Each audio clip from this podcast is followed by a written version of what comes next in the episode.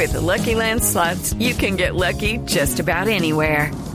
This is your captain speaking. Uh, we've got clear runway and the weather's fine, but we're just going to circle up here a while and uh, get lucky.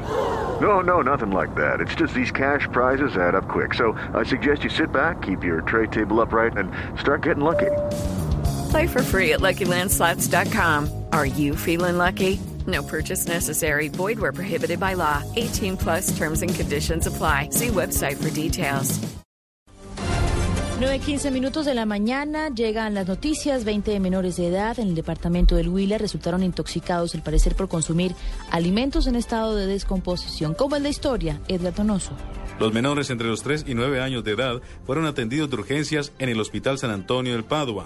Los síntomas de los menores eran principalmente vómito y fiebre, sintomatología característica de intoxicación por la ingesta de alimentos en descomposición. Hacia las 11 de la noche, después de recibir atención médica, algunos niños fueron dados de alta. Otros debieron permanecer en observación médica ante la complejidad de la intoxicación. A los niños que ingresaron desde las 8 de la mañana y salieron en el día de ayer a las 4 de la tarde del Centro de Desarrollo Infantil, se les habría suministrado en la última merienda yogur, jugo de mango, gelatina y al parecer queso. Esta hora se investigan las verdaderas causas de la intoxicación masiva de los menores. En Neiva, Edgar Donoso, Blue Radio. Y a propósito de la cruzada del gobierno nacional de acabar con las llamadas ollas, Pereira se perfila como la zona del país más afectada por el microtráfico, tras revelarse un aumento del 200% de los puntos de distribución de drogas. Freddy Gómez. Asegura Jaime Grisales, presidente de la Asociación del Departamento de Risaralda de Juntas de Acción Comunal, que solo en Pereira, por cada comuna, hay cuatro ollas y que también utilizan a menores de edad para el cuidado de las mismas.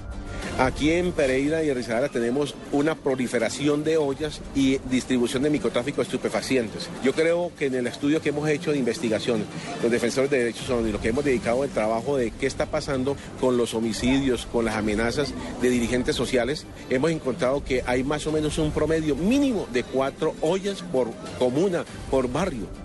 En una carta enviada al presidente de la República, asegura la Asociación de Juntas Comunales que no es justo que en una ciudad como Pereira, que según los últimos estudios es la tercera en consumo de droga, solo se espere acabar con una o dos ollas. Desde Pereira, Freddy Gómez, Blue Radio. En información del mundo, autoridades identificaron a dos jóvenes canadienses que participaron en enero en el secuestro de más de un millar de personas en una planta gasífera de Argelia. Silvia Carrasco. Los terroristas apresaron entonces a 685 argelinos y a 107 extranjeros. Solo tres terroristas fueron capturados con vida. En el asalto murieron 38 rehenes y 29 secuestradores. Los canadienses muertos en el asalto son Ali Medlech, de 24 años, y Christos Katsirovas, de 22. Este último nació en el seno de una familia de cristianos griegos ortodoxos y tras el divorcio de sus padres se convirtió al Islam siendo adolescente. Según la investigación, los dos canadienses estallaron desintegrados al volar la planta gasística y para identificar a uno de ellos fue necesario recurrir a una prueba de ADN. Ambos crecieron en una ciudad del estado de Ontario, vivían en un barrio acomodado y acudieron al mismo instituto, siguieron siendo amigos tras acabar el bachillerato e incluso después de contraer matrimonio en el año 2009. En España, Silvia Carrasco, Blue Radio. Noticias contra reloj en Blue Radio. La noticia en desarrollo, el ministro de Agricultura Juan Camilo Restrepo garantizó que con un esfuerzo presupuestal grande, el gobierno cumplirá a los cafeteros con el subsidio de 145 mil pesos por parejo y por igual.